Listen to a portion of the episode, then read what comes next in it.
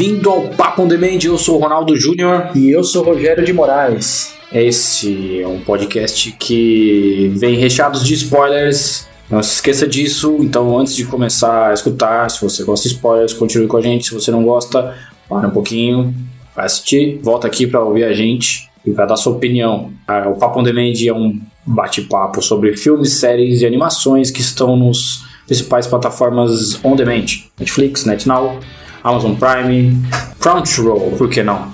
E um. Quem sabe um dia falaremos sobre coisas feitas para o YouTube. Tudo que estiver on demand a gente um dia pode falar.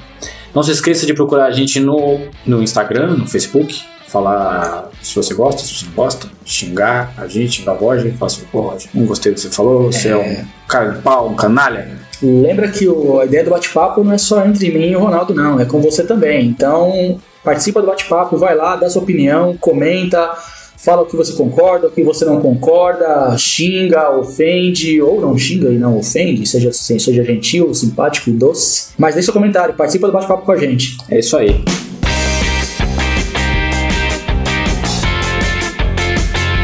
Hoje vamos falar sobre Baby Driver, mais conhecido aqui no Brasil como Em Ritmo de Fuga, de Edgar Wright. Antes da gente começar, o Roger vai dar aí um, um currículo de Edgar Wright, o diretor. Pois é. O que esse cara fez. O Edgar Wright ganhou, né, nos últimos anos, um status meio de como que eu vou dizer, de descolado, né? Um diretor que as pessoas gostam, Descolar. mas que não é muito famoso, não é muito conhecido. Ele tem um grupo de fãs razoavelmente grande, mas não, não, não é um Meu sucesso. cool. É, um diretor cool, né? E ele, dando um um retrospecto rápido, né? É um, é um diretor britânico. Ele começou a se destacar no final dos anos 90, quando ele dirigiu uma série chamada, uma série britânica chamada Spaced. E nessa série ele foi quando ele começou a trabalhar com dois caras que vão ser fundamentais para a carreira dele, que é o Simon Pegg e o Nick Frost, que são dois atores britânicos também. Simon Pegg, você talvez conheça ele certamente da trilogia do J.J. Abrams do Star Trek, em que ele faz o Scott. O Nick Frost, eu não consigo lembrar muito dos filmes que ele fez que sejam muito famosos. Posso Lembra aí, Ronaldo? trilogia Corneto. É, fora essa trilogia Corneto, mas que nem sei, não são tão famosos também essa trilogia, né?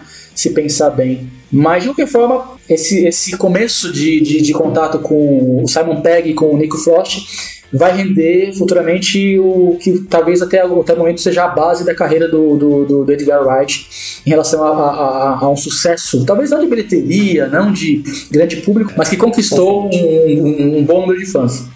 E essa, essa, essa base dessa carreira é o que a gente chama de trilogia Corneto. Por que trilogia Corneto? Porque são três filmes que não tem absolutamente nada a ver um com o outro, não, tem, não é uma, uma continuação, não, não, são, ah, não são histórias semelhantes, mas que trazem os mesmos prota- protagonistas. E em todos os três filmes tem algum, pelo menos uma cena em que um deles aparece tomando um sorvete corneto de um sabor diferente. Então alguns chamam até de trilogia dos três sabores cornetos e tu- tudo mais. Mas o pessoal vai, vai longe na, na, A teoria na da... teoria.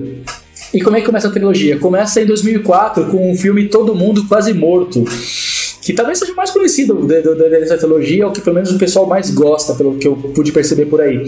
É, é um filme que faz uma sátira de filmes de zumbi, que o cara acorda de manhã, um cara meio loser, né? E de repente o mundo todo virou zumbi, e ele e o amigo dele também, outro loser, vão meio que ter que se virar pra não virar zumbi. O filme faz uma série de referências à cultura pop e tudo mais. Aliás, a cultura pop está muito presente na, na- na- nesses filmes do, do Edgar Wright.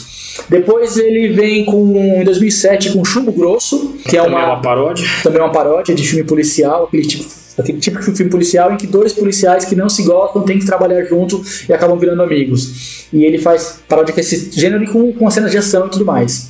De perseguição, de tiroteio. Em 2010, ele faz um filme que é uma produção que não, não faz parte da- da- dos projetos dele, que é o Scott Pilgrim contra o Mundo. Muito bom. Eu, eu, eu sinto que tem, tem gente que não gosta desse filme. Você gosta? Eu gosto. Eu, eu, eu vi, eu gostei, quando, né, não, não achei ruim nem nada. Não conheci o Scott Pilgrim, nunca li a- a- as histórias dele anteriormente, mas quem é muito fã parece que não gostou muito. Existem chitas pra todos os É, pois é, né? Esse, esse negócio de, de, de- de não gostar porque não é igual o quadrinho, ou porque não, enfim, isso me incomoda bastante. Mas é, eu acho que é um filme que divide, divide opiniões. Tem quem gosta e tem quem não gosta, Se que você fala mais uma comparar menos com a balanceada. obra, pode ser que você não goste, mas é, eu acho o filme bem feito. Assim, ele até tem uma. Eu acho que essa, essa talvez seja uma palavra que defina um pouco o Edgar Wright, assim, ele é meio despretensioso. Sim, sim. Então você assiste, mesmo sabendo que o filme tem aquelas inserções de edição, assim, meio, meio, Artificiais. meio jogo, né? Aham. Porque o Ah, Scott também, também, é sim, muito, sim, sim. é muito jogo, assim, tem uma cara de você tá assistindo um, um, uma- um pedaço de um jogo. Uhum. Mesmo assim, não não é uma coisa que não te convença a continuar assistindo. Sim. E então, é, eu acho que talvez seja essa despretensão do, do Edgar Wright que é a coisa que motiva a continuar assistindo as coisas dele sempre com um cara de inovador, assim. Ele não, ele não quer ser um J.J. Abrams de coisas Exato. grandiosas e maravilhosas. Ele quer contar uma história divertida e todo mundo ser feliz. quer fazer uma obra definitiva Isso. do mundo nerd ou do mundo da, da cultura pop. Ele quer fazer o que, o que, o que é divertido pra ele. Você falou bem, acho que é- essa, essa é a melhor de- definição do Edgar Wright, um diretor despretensioso. A gente vai, vai falar sobre isso mais pra frente quando falar do Baby Driver, mas você pode perceber isso claramente nesses filmes dele. É, só pra falar Scott Pilgrim, eu gostei, quando eu assisti não sabia de nenhuma história do, do que que era, do que que era baseado. E como você falou, é um filme que você começa a ver ele te prende, ele te atrai, tem coisas interessantes e tudo mais. É engraçado, é divertido. Divertido. Enfim, é- é- é- eu gosto também. E aí, depois de 2013, ele fecha essa trilogia Corneto com Heróis de Ressaca. Que aí ele faz uma sátira de, de, de, de, de filme de terror, de, de invasão alienígena, mas na verdade é mais espe- específico. É uma sátira de um dos filmes mais refilmados da história do cinema, que é o Vampiros de Almas. É um filme de 56. Depois que ele foi feito. A história do Vampiros de Almas é um alienígenas vêm pra Terra e aí começam a entrar no corpo das pessoas, as pessoas começam a se comportar de forma diferente, e tem alguém na cidadezinha, Clichêzão. naquele local, que então, é clichê porque todo mundo refilmou esse filme, todo mundo conhece essa história por causa desse filme de 56 Virou clichê por causa desse filme. que é original. baseado, baseado de um livro de 55. Vixe. Então, depois dele, de- desse filme de 56, tem Os Invasores de Corpos, de 78, Os Invasores de Corpos, A Invasão Continua, de 93, e Invasores, de 2007. Os Todos. Invasores é mais famoso. É, porque tem Nicole Kidman. Sim. Esse é mais famoso e, e acho, pra mim, é o pior de todos. Eu gosto muito do primeiro e do segundo filme. Ah, o terceiro, que nem é, não é nem é uma. Uma É quase uma refilmagem, é quase uma continuação. Embora seja um diretor que eu gosto demais, que é o Abel Ferrara, que é um diretor um pouco underground, um pouco conhecido, mas que é um puta diretor. Não é muito bom, mas a o original, o 56, ele, ele vale a pena você, você assistir. Então, o, o Herói de Ressaca ele faz essa, essa sátira com esse. seria talvez a quinta refilmagem desse, desse tipo de filme, né? E o que tem em comum nesses três filmes, além do Corneto, todos são roteirizados uma parceria do Edgar Wright com Simon Pegg. E todos os três trazem o Simon Pegg e o Nick Frost, que também são, são atores amigos, como pro- protagonistas das histórias. E aí ele chega agora com, com Baby Driver, que eu acho que é o antes, enfim, já vou logo lançando que pra mim é o filme mais, mais bem acabado dele. Ele, ele, ele realmente tem uma evolução clara e chega no Baby Driver e ele fala, ó, cheguei nesse ponto aqui e é um ponto muito bom como diretor. Sim. Vale lembrar que o Edgar Wright ele estava envolvido na produção. Ele era para ser o diretor do Homem-Formiga e abandonou o projeto por divergências criativas, mais conhecida como eu não vou fazer essa porra, não adianta, eu vou fazer do jeito que eu quero fazer, mas não, você não vai fazer, então estou fora. Eu, eu acho que eh, esse caso ele reflete, já fugindo um pouquinho do assunto, é uma, uma, uma coisa muito comum né, nos estúdios de. Acho que principalmente a Marvel, não sei se só a Marvel, mas enfim. é, de pegar diretor que tem ali um relativo sucesso e jogar pra fazer um filme. Porque acha que esse diretor vai fazer exatamente o que eles querem. Tipo assim, não é um diretor pra ter um, um projeto criativo dele. Sim. É um diretor pra seguir Como- ordens do estúdio. Como sempre foi, por exemplo, para DC. Uhum. Se você for pegar os, os filmes da DC, todos eles eram feitos mais ou menos assim. Vai lá, faz a sua leitura desse personagem. Como foi, por exemplo, o Tim Burton quando fez o Batman. Uhum. Depois foi com o, o Christopher Nolan quando fez o Batman também. Então, assim, eles davam essas, essa possibilidade de um diretor que na época tinha uma relevância, ou que tem uma relevância, de produzir algo que eles acreditam que acreditassem que valia a pena. É, deixaram até o, o, o, o Joel Schumacher fazer aquela merda toda que fizeram, que fez o Batman, né? Sim, então, porque era a possibilidade de uma releitura. Uhum. Como se você acompanha quadrinhos, você sabe que às vezes você tem um arco de histórias e paralelamente existem autores que recebem a possibilidade de fazer. Por exemplo, o Alan Moore, uhum. durante. vinha e fazia uma história tipo a piada mortal que não faz parte da linha original do que está rolando nas Sim. bancas, mas faz uma obra própria com as características desse autor. Isso era uma das coisas que valiam muito a pena DC e que a Marvel nunca tentou chegar próximo. O que ela fazia é o seguinte: você que é renomado que vai ajudar a fazer o nome desse filme ser levantado, vai lá e continua o que a gente já faz. Então, se o cara tem, por exemplo, o Edgar Wright tem algumas particularidades criativas. Sim. Então, se o cara não tem a possibilidade de pôr o, aquilo que faz para ele é essencial, ele nem vai se envolver. E foi o que aconteceu com Acredito eu, porque assim, não tem. É, ninguém fala. Ninguém fala disso abertamente. Contrato, não deve mas vamos analisar o, que o cara produziu até hoje e como ele, ele, ele conduz Sim. os filmes. Como tem uma assinatura muito clara no seu filme. E pega o, o resultado final de Homem-Formiga. Então ele tem ali um, um, um, lado emocional que talvez nenhum filme do Edgar Wright a gente tenha. Uhum. Algum lado mais emocional, mais assim, mais infantilzão, que no, nos filmes dele realmente não tem. E aí é aquela coisa, ele não, não concordou. Saiu fora. Saiu fora. Essa questão do, da assinatura do, do, do, Edgar Wright, você pode perceber até no Scott Pilgrim que não é um projeto dele, é um projeto pelo, pelo, para o qual ele foi contratado, é um projeto de estúdio grande, talvez. Na época acho que era o maior filme dele, na, ao contrário dos, dos outros filmes que eram produções, ideias dele, né, roteiro assinado, co-assinado por ele, o Scott Pilgrim é um projeto de estúdio tal, maior, e mesmo assim tem ali uma assinatura muito clara do, do Edgar Wright. Menos do que nos outros filmes, naturalmente, porque não era um projeto dele, mas você percebia ali que tinha a, a cara do Edgar Wright. E o próprio projeto em si também tem a cara dele, né, como uma forma geral. É, ele já tem mais. O cara tá fazendo sucesso com os filmes e tal, e ele já tem mais cinco filmes engatilhados. Ah, é? Tem um de 2019 chamado Shadows, que é o mais próximo. Os outros não tem data ainda para sair. Mas esse é o mais próximo, Shadows. Bom, já. Vamos lá, já falamos de Edgar Wright, vamos ao filme.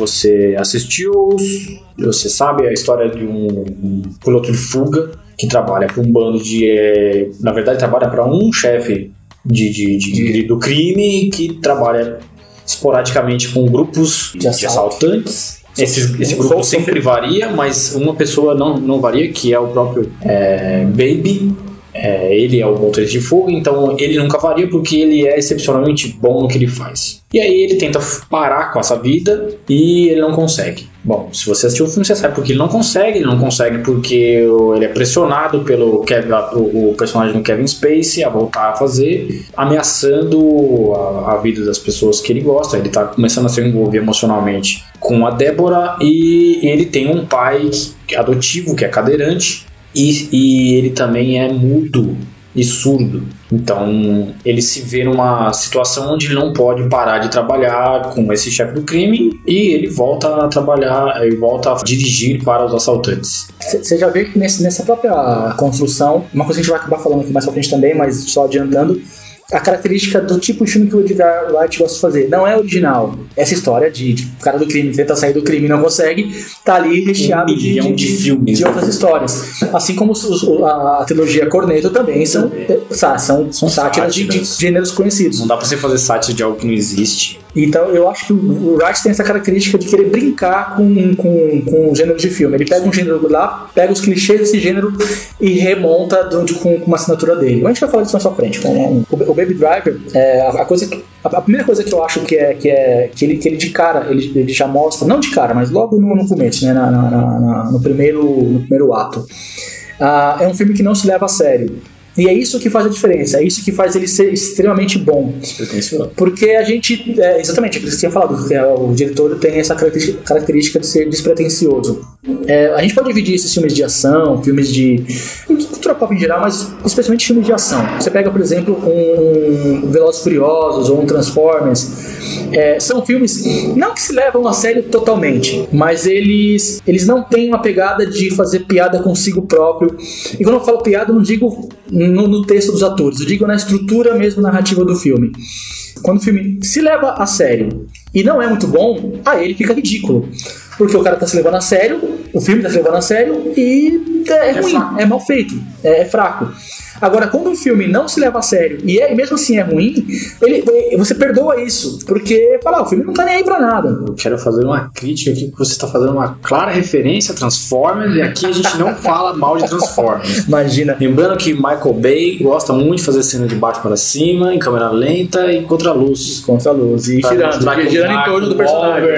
Está saindo do carro de maneira despretensiosa. Eu deixo claro que enquanto eu viver e toda vez que eu tiver a oportunidade de falar mal de Transformers, Transformers eu vou fazer. Se você já acompanha esse podcast, você vai ouvir várias vezes falarmos mal de Transformers. Não, esse... o Bahia é o ícone. Quando você precisar de um filme ruim, algum filme para falar mal, algum exemplo de ruim, você vai achar em Transformers. Você pode procurar. Sim, ah, exemplo de roteiro ruim, procura Transformers. Exemplo de direção ruim, procura Transformers. Exemplo de atuação ruim, procura Transformers. Exemplo de clichê, Transformers. Tá lá.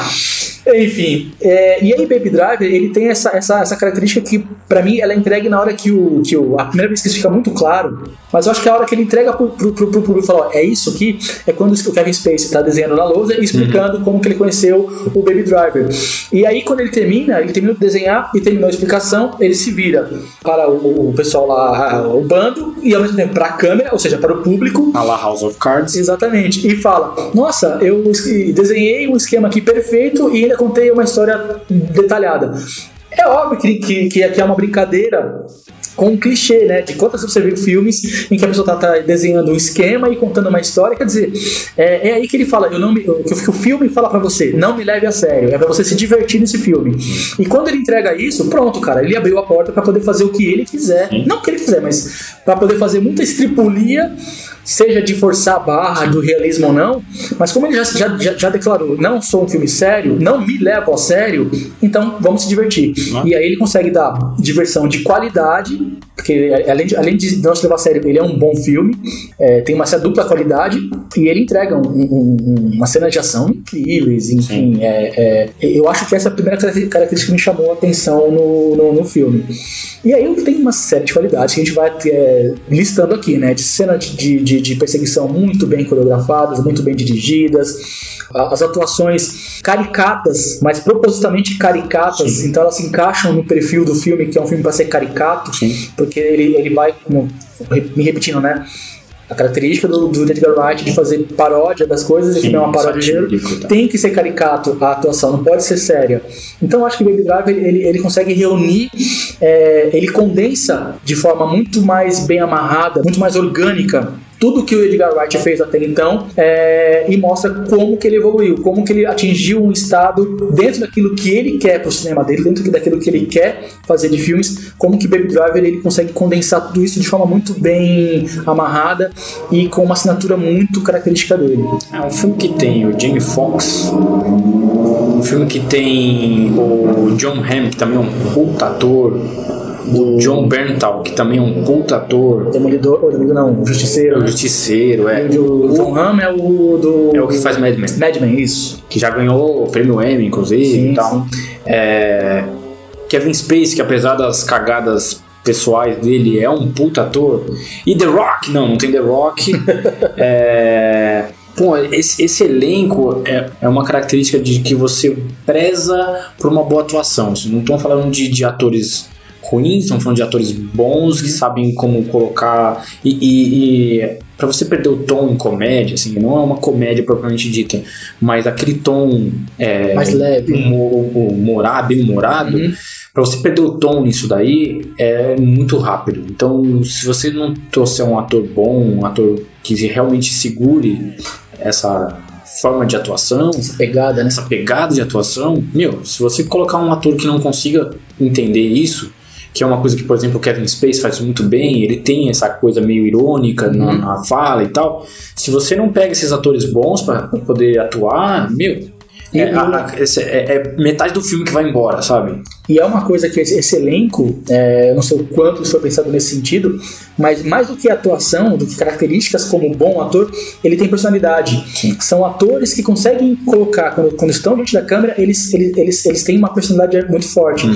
E isso poderia ser até prejudicial pro Ansel Elgort, que é o Baby. Protagonista. Protagonista. E não, ele consegue segurar a onda, ele tá do lado dos caras com muita personalidade ele consegue também é, ficar no mesmo nível. Ele não, não fica apagado quando ele está em, em contracenando com, com os outros atores. E, e, esse é outro ponto muito, muito bom do filme, né? É, tem atores que, embora sejam conhecidos, você poderia falar, ah, ah já, já tá manjado, esses atores e tal. Não, eles têm uma personalidade e eles desenvolvem seus personagens muito bem. No sentido de, como eu falei, da caricatura, né? De o James Fox como aquele o bandidão mal que vai fazer o bullying com o novato do grupo. Sim. Que não, o próprio John Bernthal também faz esse papel. Sim, depois ele faz isso tal, quando ele tem a, a, a, o elenco foi muito bem escolhido, ou pelo menos funciona muito bem dentro da proposta do filme. Isso é muito positivo. É, você estava falando de sátira, e se você for analisar o Driver, o Ryan Gosling, Ryan Gosling pensa na estrutura assim: é um motorista uhum. também, trabalha com um assalto e se apaixona por uma menina que também é aquela, aquele rostinho angelical, aquela menina que tá ali e, e, e, e que vai levá-lo a, a, tropeçar durante o caminho, porque é, é a motivação. Então, uhum. tá ali todas as características de um filme. São filmes muito próximos. A diferença é que Baby Driver tem uma característica de humor, né? Tem um Sim. ponto de humor e de ser. De, de, de ação mesmo. De, não que o Driver não tem ação. Driver tem bastante ação, mas, assim, mas a... é, que, é, que, na verdade ele tem um humor, tem uma, uma vontade de tirar sarro de tudo isso que, que a gente leva em consideração mais isso do que a própria a pretensão de ser um filme de ação, vamos dizer assim. E essa questão a do... cena de ação são, é o plus, né? O combo que vem junto. É, essa questão do humor ou da, da, leveza com que o filme quer, quer ser consumido, né? Enfim, apreciado, uh, eu acho que ela também fica muito clara naquela cena, no plano famoso famoso, já, já ficando famoso já, o plano sequência em que o Baby vai buscar café. Tem a música e tudo mais, e é ritmado. Enfim, a gente vai falar sobre essa questão da música, como que a música funciona no filme mais pra frente, mas a, tem uma, essa, esse plano sequência. Tem uma hora em que ele tá voltando com os cafés na, na mão hum. e ele vai ver se está sendo seguido. Ele olha para trás tal, e tem uma hora que ele, ele faz isso num poste eu acho até que é um ponto de corte, porque é uma, uma sequência mais com cortes escondidos, né? Eu acho que esse poste é até um ponto de corte, mas isso não é importante. A questão é que ele para no poste, ele vira, ele olha para trás. Se você prestar, prestar, prestar, atenção, parece muito sendo desenho animado. Quando é o, o, desenho, que é um, um, cara que é obviamente maior que o poste, se esconde atrás do poste e põe a cabecinha para fora. Uhum.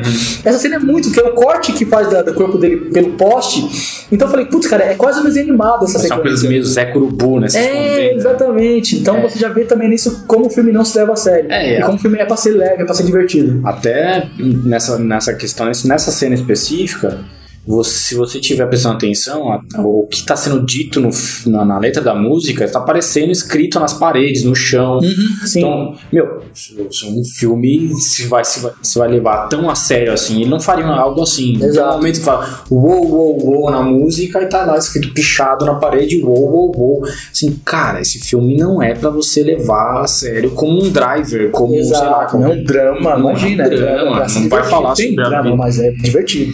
Então, o drama drama existencial da vida dele, ainda assim é, é de uma maneira muito leve. Sim. Em determinado momento ele vai levar o, o pai para um asilo. E ele, ele fala um texto para um gravador, coloca, deixa o cara lá e sai correndo meu, não tem nem um pouco de remorso, sabe? Ele, é, aquilo é muito, é muito, vou, vou continuar da onde eu parei. Não sei, eu, eu, eu para mim, eu, eu vejo como, eu não posso é, exigir mais do filme do que tá ali, sabe? É, é, ele entrega aquilo que ele, ele se propôs a ser. A partir do momento que ele, que ele fala, quero ser um filme de divertido, Isso. aí ele tem que entregar diversão. E ele entrega.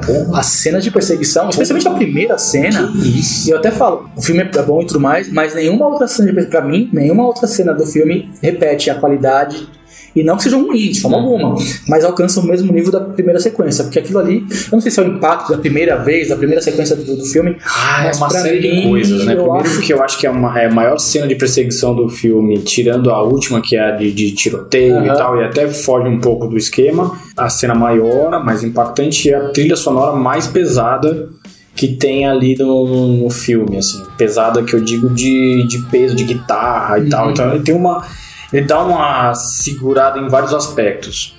Se você for, for notar, também é, talvez seja a maior em extensão, tirando a última, que é onde ele vai parar lá fora do estado, uhum. que é onde tem um desfecho. Então eu não sei, eu acho que tem várias características que fazem com que aquela cena seja a potencial mais. A melhor de todas. A mas, melhor de todas. Mas é a mais impactante porque é o primeiro impacto, né? Sim, é. Você está sendo absorvido pelo filme nesse instante. Sim, você chegou no filme, não sabia nada. Ou, enfim, sabia que o cara era motorista, mas até aí, beleza. E aí, de repente, tem aquela perseguição. É isso, você vê o que ele fazendo o que ele faz, você fala, uou, que, que é Não, isso? começar cara? que assim, os- eles param o carro, descem os três, eles Aham. vão lá assaltar. Primeira coisa que, que o, o John Bernton lá, que é um dos, dos bandidões, vira e fala, ele aponta pra frente. A primeira coisa que o cara faz é dar uma ré. Exato. Então você já, já fala assim, meu, o que que tá acontecendo? Ele já tá fazendo algo que você não imaginava que ele fosse fazer. Então ali, dali Já quebra a expectativa, Ele quebrou a expectativa naquele momento. Tom, vai, agora você ia pra frente, você tá indo pra trás. E aí ele já tá correndo atrás, ele passa pela polícia, a polícia começa a correr atrás dele e tudo acontece naquele, aquela perseguição. é, de helicópteros e mudanças de, de, de via, da contramão e um milhão de coisas. As cenas de ação são muito bem pensadas, mas isso também é uma característica ruim, porque assim, nem, nenhum outro ponto do filme ele consegue chegar No mesmo no mesmo patamar da primeira cena. Esse é um dos aspectos ruins do filme. Ao mesmo tempo que quando você, quando ele, ele deixa de ser o motorista, quando, quando ele começa a correr pela cidade, fugindo da polícia, a coisa se perde um pouco. Pra mim, eu acho que ele, ele passa um desespero que ele nunca teve em momento nenhum do filme. Uhum. Ele, ele acabou de sair do, A do, frieza acaba. a frieza acabou. Ele, ficou- Ele ele realmente virou um cara vulnerável. Uhum. Até quando ele tá dirigindo nessa última perseguição, ele fica vulnerável. Ele bate o carro várias vezes, coisas que ele nunca fez em momento nenhum. Ele tava sempre muito seguro. Ele sabia como, como fazer as coisas. Mas será que não é porque. E aí tentando. Não tentando justificar o filme, mas bancando o advogado do diabo. Porque a partir de certo momento ele tem um lance emocional que não tinha no começo. Sim, mas aí que tá. Ele sempre teve um lance emocional.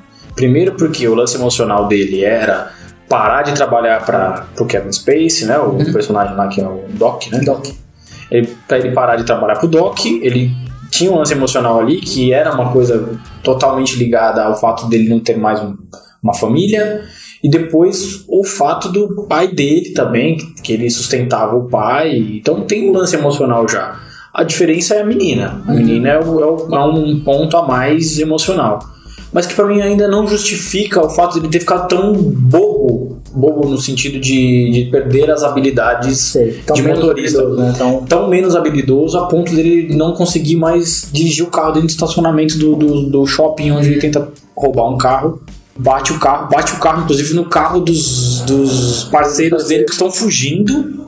Que é uma, uma gigantesca coincidência. Tudo bem que eu acho que é. Eu acho que é de propósito pra forçar essa é, situação. sim, é, é. De meu, isso aqui é clichê, eu tô fazendo de propósito. Tá liberado. Perceba que isso daqui é de propósito. Então isso não é um ponto negativo, não acho que é ruim. Mas ele bate no carro do cara e isso eu acho ruim. Dele ter perdido essas habilidades. Sei. Porque ele é o cara que eu. Como é que o Kevin Spacey fala? Tem uma determinada parte do filme que ele fala He's a good kid, but the devil behind the wheels. Sim. Então, assim, ele é, uma, é um cara legal, mas ele é o demônio quando ele tá no volante. Ele é o cara fudido, ninguém. E ele se torna um meio bobo, assim, ele cai em coisas que ele não caía antes. Tem um lance emocional que acho que pesa, mas eu acho que ainda assim ainda é insuficiente para como ele se tornou tão, tão frágil. A cena final também do, do, do estacionamento eu não gosto. Acho ruim aquela cena lá. Meio previsível, a gente sabe como é que a coisa vai terminar. é, que é com o John Hamm, né? Que ele se torna o, o antagonista É, da história toda. virando- Isso é legal, porque você fica imaginando que o antagonista não seria ele. Sim, uma boa virada legal. É, e ele se torna o antagonista porque a mulher dele morre num tiroteio. É, E, e acaba vendo um, um antagonista muito pior do que era o Jamie Foxx. Claro. Porque tem um lance passional. E a mulher dele fala, dá, um, dá um, uma passada nisso na hora que eles estão na, numa cena do café. Ela vira pra, pro Jimmy Fox, né? O personagem do Jimmy Fox, e fala assim: olha, é, você não sabe do que esse cara é capaz. Esse cara faria qualquer coisa por, por amor, alguma coisa assim. Ele fala alguma coisa mais. Ele, ele pode perder as estribeiras em algum momento. E é exatamente isso que acontece. Ele perde as estribeiras e faz as coisas mais absurdas possíveis. Essas coisas mais absurdas estão dentro dos clichês que estão liberados. Sim. Então você faz, meu, é, tudo bem, isso aqui é exagero, mas é exagero por, de propósito. Os caras estão fazendo pra você É uma ficar. paródia. né? Meu, isso aqui é, é, é de propósito. E o cara pensou, vai, você vai ver isso, vai saber que é um clichê e você, não, tudo bem, eles estão provocando a gente.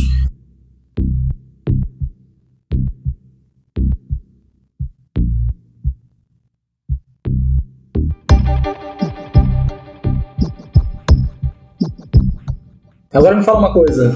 Baby Driver é um musical? Me fudendo, mano. eu acho que é. Eu odeio E musical. acho que você gostou de musical. Eu odeio musical. Eu odeio musical. Olha lá, tem música o tempo todo e tem, e tem coreografia com as músicas. Não é musical? Não, Olha, é um filme musicado. É um filme musicado, porque os caras não cantam as músicas. Ah, então essa. O meu problema é esse, eu odeio filmes musicais, os caras ficam dançando, pulando em cima da janela, vou fazer xixi, todo mundo canta porque o cara faz xixi aquela É, como é que a coisa. gente vai fazer pra gravar sobre Lala Land? Não vamos fazer, vamos substituir o Ronaldo por uma pessoa que gosta desse tipo de. Não. Mas fala, vamos falar da música do meu filme, como que é essa questão da, da trilha sonora. O que, que você achou? Puta, é assim, é, eu acho que o filme tem um, um lance muito interessante, que é o fato do menino ser um cara muito. falar muito pouco, né? O personagem principal, o Baby, fala muito pouco, e ele fala através da música. Ele conversa através da música. Aquilo que ele tá ouvindo é exatamente o, como ele se sente naquele, naquele momento. Determinado, Ele se coloca no mundo por meio da música. Sim, em determinado momento ele vai, ele vai até os policiais que estão contrabandeando armas e a música que ele está escutando é Tequila, que é um negócio assim, é, é zoeira demais para aquilo que está acontecendo e, e ao mesmo tempo ele precisa, tava, precisaria estar bêbado para fazer o negócio daquele, muita tequila na cabeça para fazer o negócio daquele. Ele, a motivação do filme é a música. Então, tudo aquilo que os, os atores trabalham no filme tem relação com a música que tá tocando. A música tá, tá trazendo a emoção da cena. Assim, mais do que em qualquer outro filme, que a trilha sonora tem uma particularidade de carregar, de permanecer a emoção, nesse filme ele é pensado na- no desfecho, por exemplo. Eu acabei de falar da cena do, do- do- dos contrabandistas. E, e é, nessa cena, o que ele tá escutando vira piada. Sim, vira pedra na cena. Vira piada na cena. Então, ou seja, aquilo foi construído, a música que o cara tá escutando e que você tá ouvindo durante a, a- a- de fundo enquanto tá acontecendo a cena, vira piada. Então a música é, uma, é um personagem do filme. A música. É como se fosse um personagem à parte que toca, que, que te acompanha durante o filme todo. Eu queria fazer aqui uma, uma observação a respeito do, de, de pessoas que torcem o nariz para jazz. Tem vários, várias músicas de jazz aí nesse filme, músicas muito bacana, que as pessoas geralmente falam assim, ah, jazz é aquela coisa, tá, tá, tá, é uma musiquinha que não tem um ritmo muito bem percebido, mas assim, se você for notar, o filme é construído em cima de, de improvisos, e jazz é improviso. Então, no momento em que ele precisa ser mais rebelde, toca um rock, que é a cena do, do começo. Então, a- os ritmos conversam com a particularidade da cena. Então, no momento em que ele tá com a Débora, toca uma música um pouco mais romântica. É um, é um tipo de música. Na hora em que ele precisa de improviso, toca um jazz. Na hora em que ele precisa ser mais agressivo, como é, por exemplo, a cena de tiroteio que toca é, Jethro Tull, se não me engano, que é um rock completamente paranoico, louco, desvairado. Então, eu acho que assim, até os ritmos das músicas conversam com as cenas.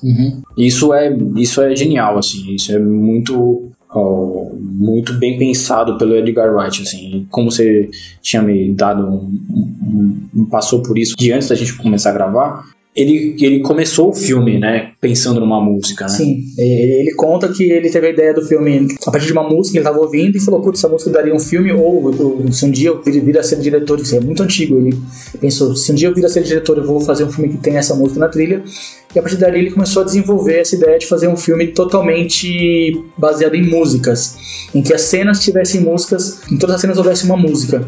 E aí o, o- o lance legal do, do Baby Drive é que tudo funciona muito bem nesse sentido, porque talvez se caso tenha alguém ouvindo que não, que não caso o ouvinte não tenha assistido o filme, o que justifica a música ser quase permanente durante todo o filme é o fato do protagonista ter um problema de audição que é Os responsável- Unidos, né? um zunido, que é consequência, que é sequela de um acidente de carro que ele sofreu na infância, onde ele perdeu os pais. E para diminuir esse zunido, ou para deixar isso tolerável, ele tá sempre com fone de ouvido ouvindo alguma música. Então ele tem uma ligação muito forte com músicas, com, com Com o diabo do iPod. sim, com o iPod, ele tem vários iPods e tudo mais. Então ele tá sempre ouvindo. E isso é um lance muito legal do filme, muito original na- no, no meu entendimento, porque ele, transforma, ele, ele cria um, uma coisa chamada uma perspectiva de primeira pessoa. É como se o filme fosse o tempo todo em primeira pessoa. Por quê? Porque o tempo todo você ouve o que o baby está ouvindo. É, é, o que no cinema chama-se música diegética. A música diegética é quando a música está sendo tocada na cena, ela está mesmo na cena, ou seja, os personagens estão ouvindo aquela música. Quando é uma música de trilha sonora que só, só o, o, espectador está ouvindo, é uma música não diegética. Então toda, todo o filme, todo o Baby Drive, todo, todo o, o, a, todas as cenas, a música é diegética. Se não, se não tá todo mundo ouvindo, pelo menos um personagem está ouvindo, que é o Baby. Isso faz com que o filme seja um filme em primeira pessoa. A sua, o que você ouve é o que o Baby está ouvindo sempre. E aí o fato de ele coreografar as, as cenas se você for prestar atenção, quase tudo é coreografado com a música que tá tocando, a perseguição, a, até o momento que eles saem do carro e batem em porta do carro. A hora que o cara tá cortando o sanduíche dentro da casa. Exatamente. A tá, Toda, toda, todas as cenas são, são sincronizadas com a música. Então, Você não vai me convencer que são é musical. Por isso que eu digo Oxe, que o filme é um é, musical. Você tá brincando com fogo. Porque você assiste é, um, é uma coreografia permanente, né? É um, é um número musical permanente. Uhum. Só que a, a, única, a única coisa é que ninguém canta. Uhum. Pelo menos não, acho que só que da mãe dele tá. Enfim, uma cena da mãe dele lá dentro da lembrança. Mas ninguém tá cantando, mas tá todo mundo ouvindo e se movimentando ao som das músicas. É um musical, Júnior, veja bem. Vou pular a janela. Mas enfim, eu acho isso muito bacana, porque esse uso diegético da música, ele funciona de forma tão. Uh, me falta palavra até para descrever.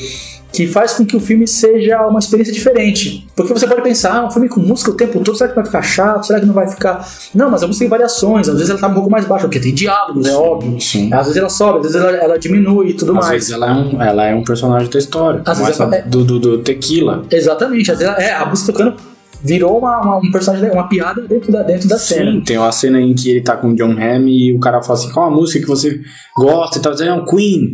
E, e Queen é. Ele coloca pro, pro, pro, pro John Hamm escutar e os dois escutam juntos a música e você tá escutando a música junto com eles. Então, Exatamente. Então, tá tudo. A música é, é meio que um pilar do, do da construção narrativa da, da, do Isso. filme. E é sempre em primeira pessoa. Quase sempre em primeira pessoa. É a partir do, da vida do, do, do, que.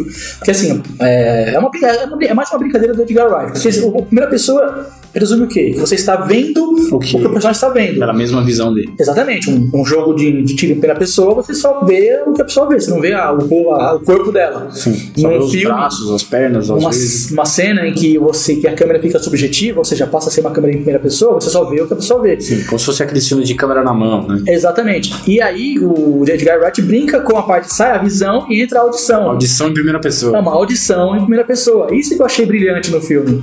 Que eu falei, porra, né?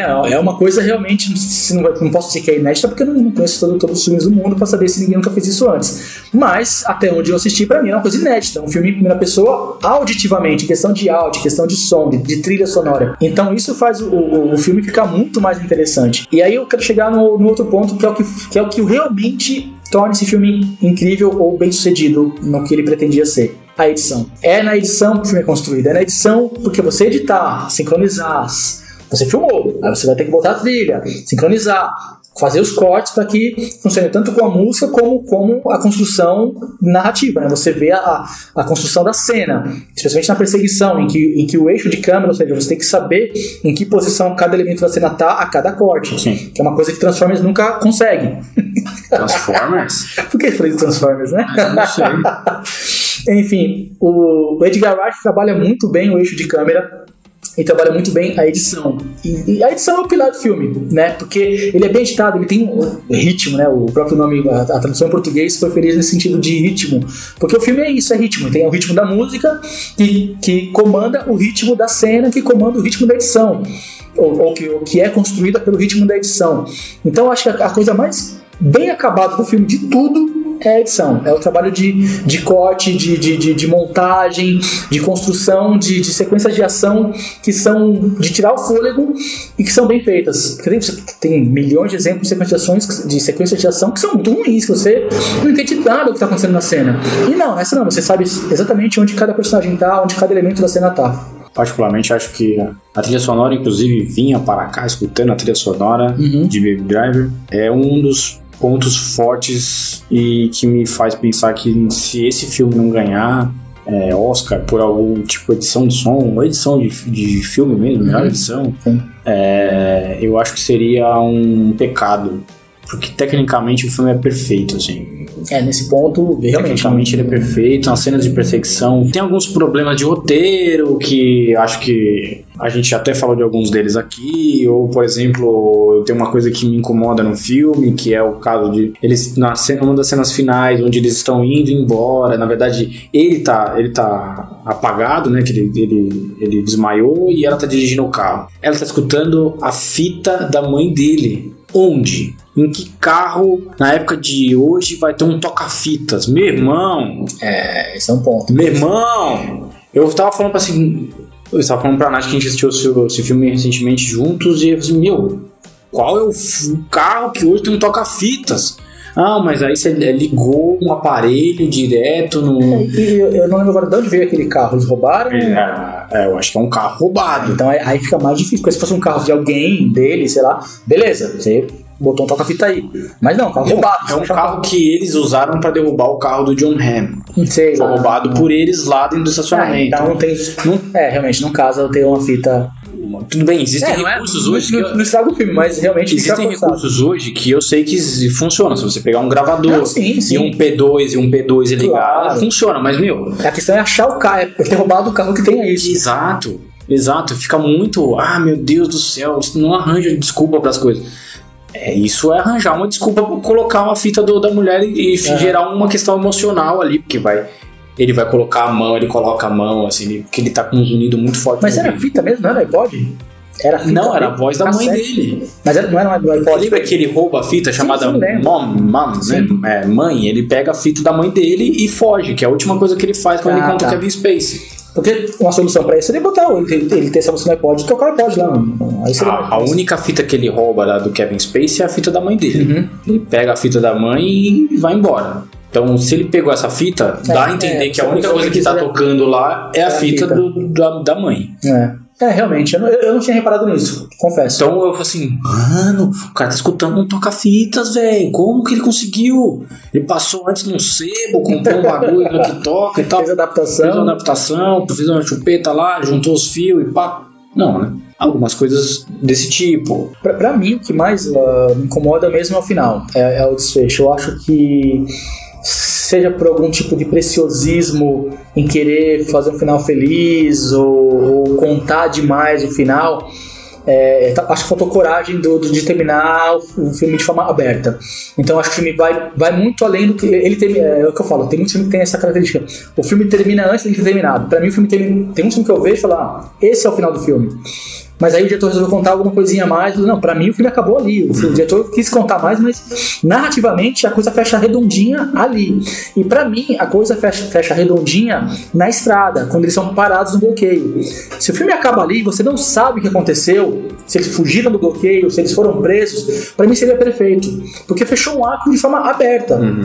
Mas não, teve que contar que ele foi preso, que ele cumpriu pena, que ele teve redução de pena por algum motivo lá no julgamento e tal. Foi. foi Mas tem uma coisa do aliviado. julgamento que eu acho legal, que, que tem um negócio que chama. Como se fosse a trajetória, a trajetória samurai, né? Uhum. Que isso usa muito em quadrinhos, em anime japonês, que é um personagem que ele sai em peregrinação, mas quando ele tá em peregrinação, ele sempre ajuda alguém. E no final da história, essas pessoas que ele ajudou, ajudam Ah, ele. sim, sim, sim, sei. Que vão, vão aparecer no julgamento. A Isso. mulher do carro lá. que- Ele vai deixando migalhas na Sim, história sim. que no final essas migalhas são recontadas. É, é, na verdade, ajudam ele a Se se, livrar- a se livrar de um problema. Isso acontece muito se você assiste animes e lê mangás, você já viu isso milhares de vezes. Mas no filme isso funciona e funciona legal nesse, nesse aspecto, mas esse é um aspecto a mais Uhum. daquilo que poderia ser o final.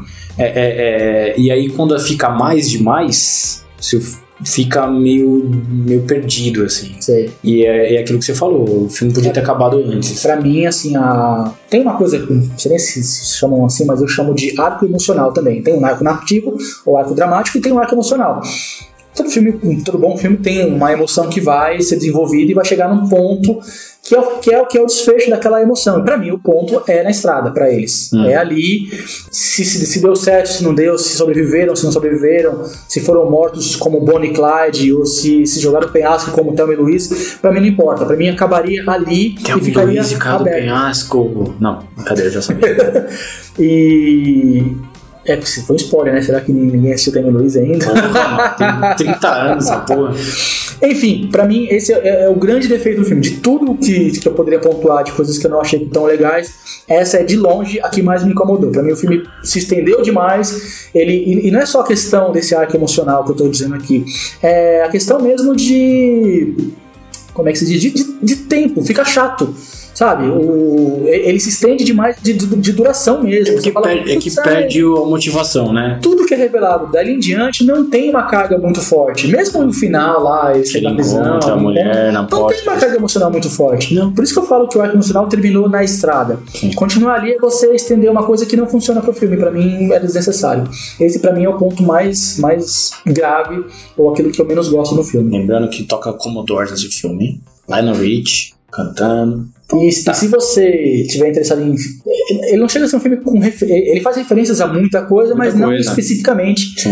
como, como, como outras coisas. Então, assim, tem um filme que talvez seja a, a grande base dele, que é o filme Bullet.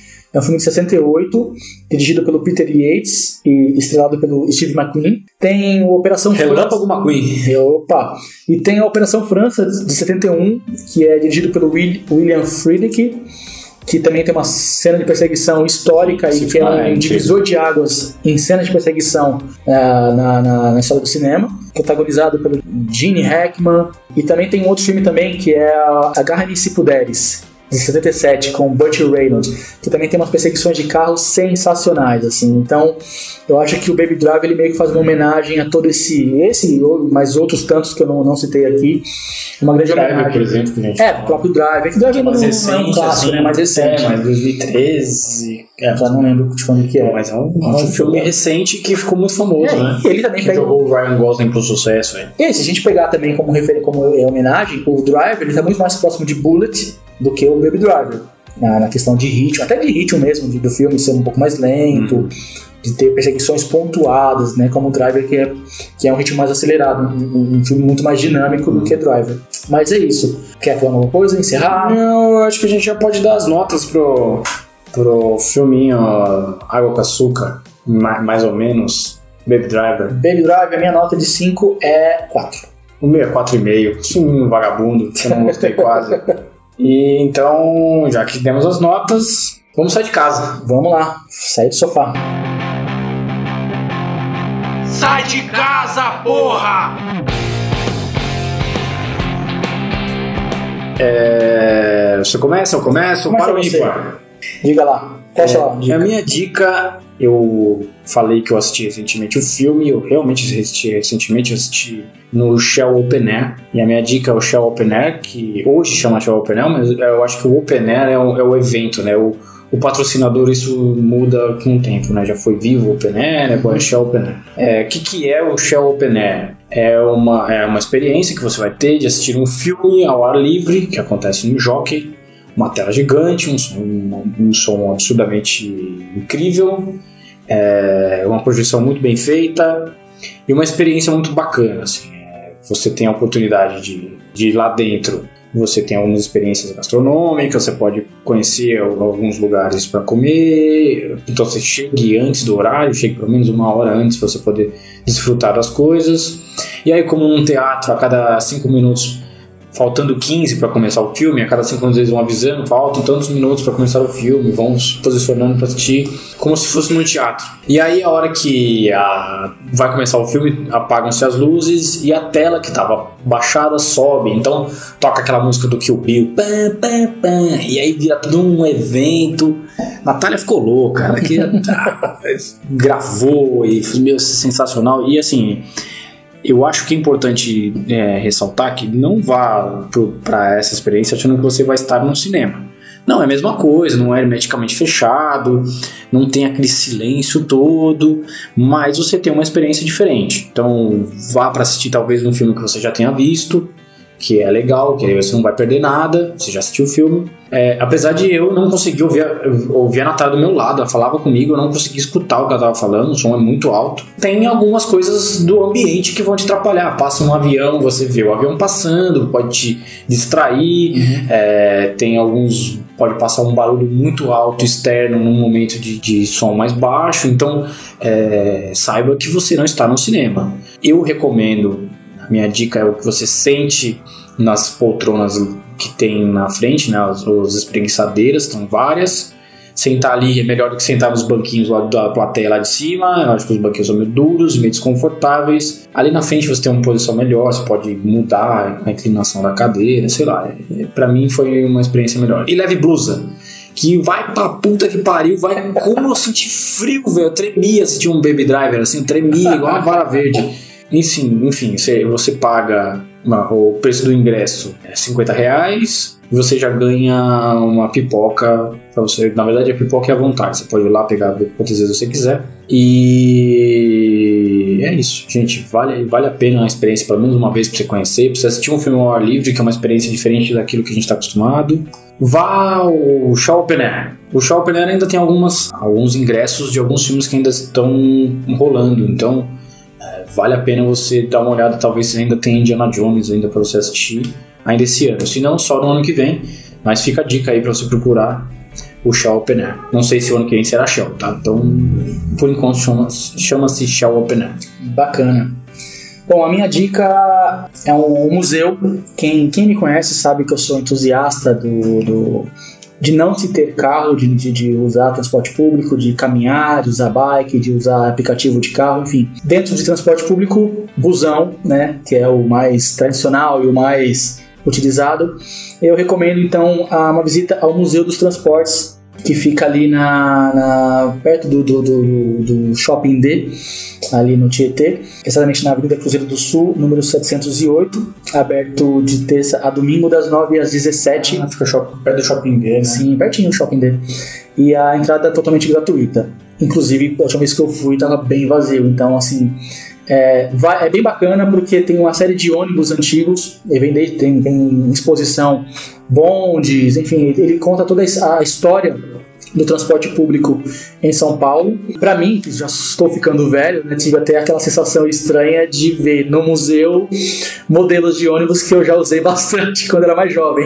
Meu Deus, você- o CMTC. É, ônibus da CMTC, Companhia Municipal de Transporte Coletivo. Pois é. Nossa senhora. É, então, pra quem é mais velho como eu, vai até ter uma nostalgia bacana de, de falar, porra, eu já peguei muito esse ônibus aqui, esse modelo de ônibus e tal.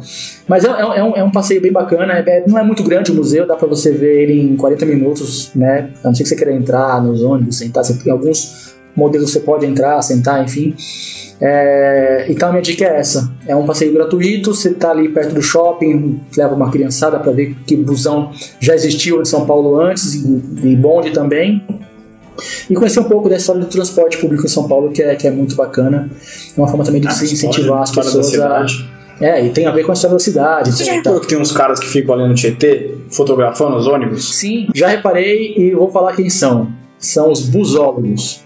Ah, você tá zoando. Não, existem, existe essa, essa- esse grupo de pessoas que são apaixonadas por ônibus e eles vão lá pro Tietê, que é onde em São Paulo tem a maior concentração de ônibus de modelos diferentes, para fotografar. E eles vão especialmente perto da, do Natal. Não, não. Ah, da- não, tá do período. no final tá. do ano, de, é, entre, entre Natal e Ano Novo, porque é o período que vem mais ônibus do Brasil inteiro para São Paulo, né? Pela questão de também. deslocamento. Do, E de fora também, de outros países. Então é, é- é a época do que eles ficam mais assanhados de irem lá fotografar. Eles trocam fotos de ônibus, de modelos, conhecem a história dos modelos. São busólogos, são pessoas que são apaixonadas por ônibus. Aí, se você quiser, depois você pode até saindo do museu, museu. procurar um busólogo pra É. trocar umas fotos. Ou conhecer o busólogo e levar ele no museu para te explicar a história de cada, de cada ônibus. sim, é, é, visita guiada. É, então, aliás, tem também a opção de visita guiada nesse museu. Você pode agendar lá e, fazer uma visita guiada e o cara vai te contar toda a história de cada, de cada modelo, de cada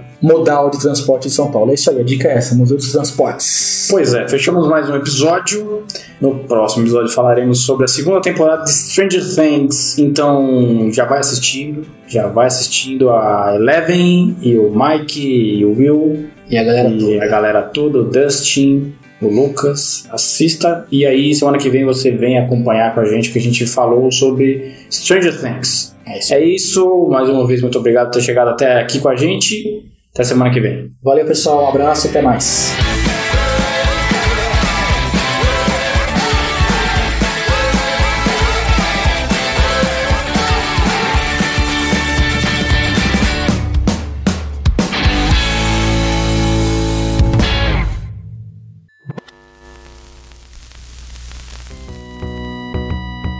A edição desse podcast é feita por bambudicerebros.com.br.